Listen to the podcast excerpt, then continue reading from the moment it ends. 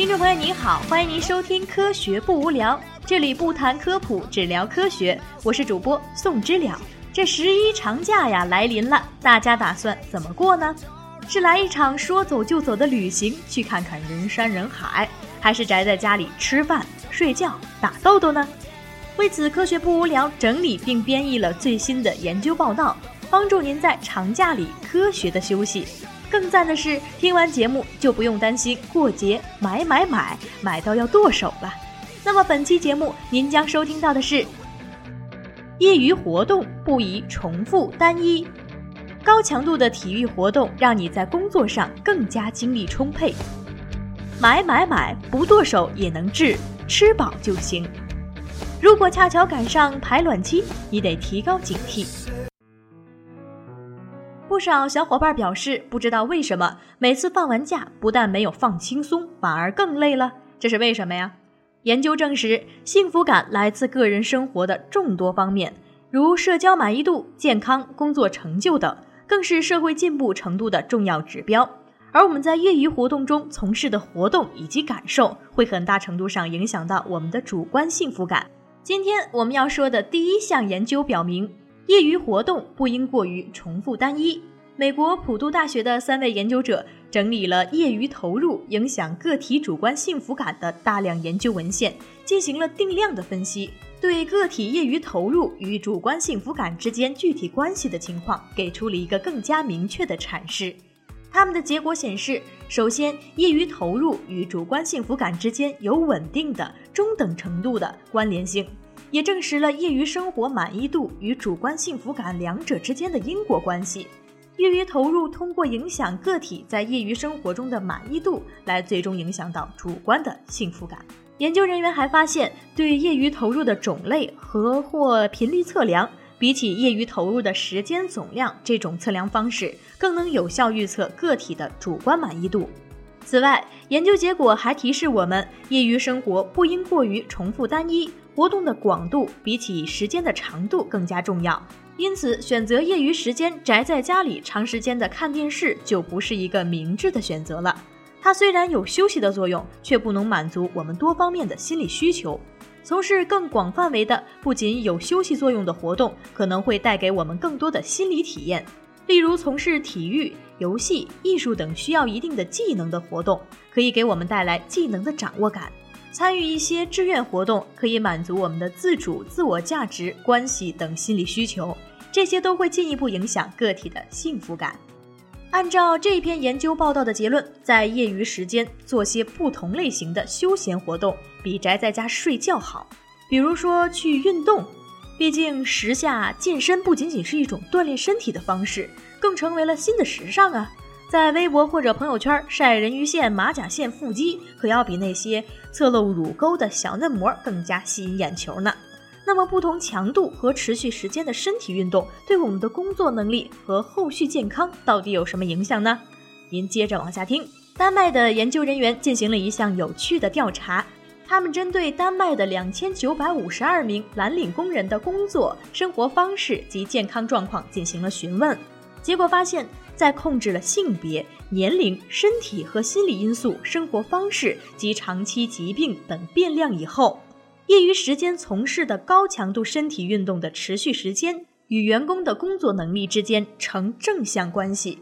每周在业余时间从事大约五个小时的较高强度身体运动的员工，比那些很少进行高强度身体运动的员工，在工作能力的评定上平均高出了八分。而满分呢是一百分。在这项研究中，高强度的身体运动指的是运动强度达到能够让你出汗和快速喘息的步行、骑车以及竞技体育等。通过这项研究，我们应该意识到，要想保持健康和充足的精力投入工作，业余时间从事的高强度性身体运动的时间多少是非常重要的。此外，对本身即从事体力性工作的人们来说，不要认为你在工作中已经从事了够多的体力活了，业余时间仍要更多的参与一些高强度的体力活动，这样才有助于保持足够的体力来完成工作。而对于长期坐在办公室里的白领阶层来说，业余时间的身体运动就更加必不可少了。那是不是您在听节目的同时，可以站起来活动活动腰、扭扭胳膊、蹬蹬腿儿，这样锻炼锻炼自己呢？身体是革命的本钱，希望大家能够抽出足够的时间来运动。啊，每逢假期呀，各种网点呀、超市啊、商场啊，一定都会有打折促销。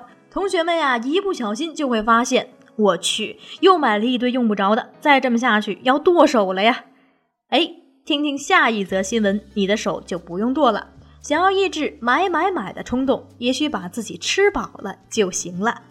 你也许有这样的经历，就是早上起晚了，没来得及吃早饭，中午到了食堂，饥肠辘辘，饿死鬼一样的点了好几个菜，吃完发现，哎，点多了，只好把剩菜剩饭倒掉。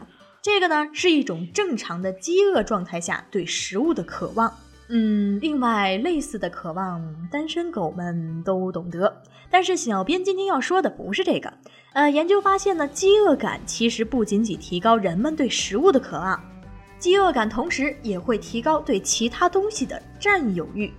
美国明尼苏达大学市场营销学教授徐静最近在美国科学院院刊 PNAS 上发表了这样的一篇报道。他在这项行为学实验中。对三百七十九个实验对象进行了问卷调查，在第一个实验中，一些正在咖啡厅就餐的人参与了问卷调查，对自己的饥饿程度打分，然后对三明治和曲奇饼干之类常见的食物，以及无线鼠标和桑拿浴这样的商品或者服务做出评价。结果是，如果一个人越饿，那么他就越倾向于对食物做出更高的评价。而饥饿并不会让他们觉得无线鼠标更好用，或者是觉得桑拿浴体验更棒。接下来呢，研究人员又进行了另一种实验，他们邀请了一些饥肠辘辘的志愿者来到学校，先请其中一半的人享用蛋糕，之后所有志愿者都被告知可以免费拿一些长尾夹回去做纪念品。结果怎样呢？没吃蛋糕的人竟比其他人平均多拿了百分之七十。而根据问卷调查，他们对长尾夹本身的喜爱程度其实并没有因饥饿而提高。通过这两个实验可以推测，饥饿尽管不能让人对非食物商品产生好感，却会让他们产生更强烈的占有欲。你也许会说，即便饥饿让人的占有欲变强了，但是没有钱那怎么办呢？提示你刷卡的哔哔声还不能把你从魔怔中唤醒吗？结果是悲剧的。研究人员选了一家大型百货商店，随机调查了八十一名顾客和他们的购物小票。结果，饥饿程度高于平均值的人多消费了百分之六十。根据生物学的解释，当人体缺乏食物供给的时候，胃部就会分泌一种名为 ghrelin 的激素，它能够作用于大脑正中前额叶皮质这个区域，与动机和奖励相关，因此能够促使人们寻找食物。来满足身体的卡路里需求。徐静教授认为，这个机制产生了溢出效应，让人对食物以外的其他东西也充满了渴望。欲望一旦被勾起，就会超出它最初的界限，无论是食物还是其他，无论是不是你需要付钱。如果空着肚子去购物，很可能会花掉比计划中更多的钱。这个警告对消费者来说非常重要。因为如今移动终端无处不在，所有人只要动动手指，钱包就会变扁。徐静教授说，他还提醒，饥饿与购物欲的关联是双向的，也就是说，如果你最近正在垂涎某种奢侈品，也有可能因此食量大增。关注我们科学不无聊的节目和我们微博、微信的同学，一定都发现，我们一直倡导平等。所以在买买买这件事情上，我们绝不会因为淘宝账户中女性远大于男性就盲目下结论说女性更爱购物。但是下面这条科研新闻提醒各位女同学们，如果在排卵期，也许你就会不由自主的想要买买买哦。排卵期的女性身体内雌激素水平会上升，进而刺激求偶行为，这不是什么稀奇的事儿。早有研究指出，排卵期的女人外遇几率更高。相当程度上也是这个原因吧。美国德克萨斯大学的两位教授则发现，这种求偶行为的改变亦会对女性的消费选择造成影响。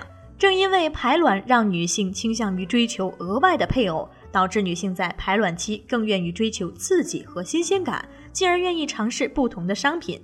研究者通过询问女性的月经周期，将被试分成了高繁殖和低繁殖水平两组，并询问她们对一系列的商品的选择，如口红、糖果等等。结果发现，高繁殖期的女性更容易选择不同种类的产品，比如不同颜色的口红。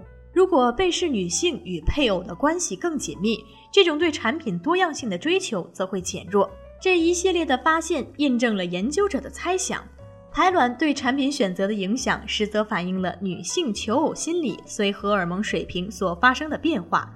所以，如果你这个月的排卵期正好落在了这个十一长假中间，除了在避孕问题上要打起十二分的精神，在控制自己的购物欲这件事情上，也许要付出额外的努力哦，姐妹们加油！今天的科学不无聊，科聊新闻就是这些内容。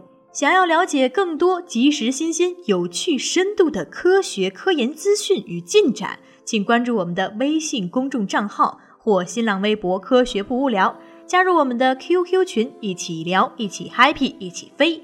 我们的 QQ 群号是三二二二三四九八二，记住哦，是三二二二三四九八二。收听我们的周更播客节目，请在新浪微博 iTunes Podcast。荔枝 FM、网易云音乐、喜马拉雅电台、企鹅 FM 搜索“科学不无聊”，在这里我们不谈科普，只聊科学。另外，特别致谢，本文部分内容采集编译自鸡鸡堂。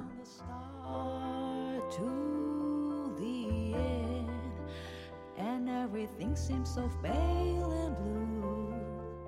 Run away, sail away.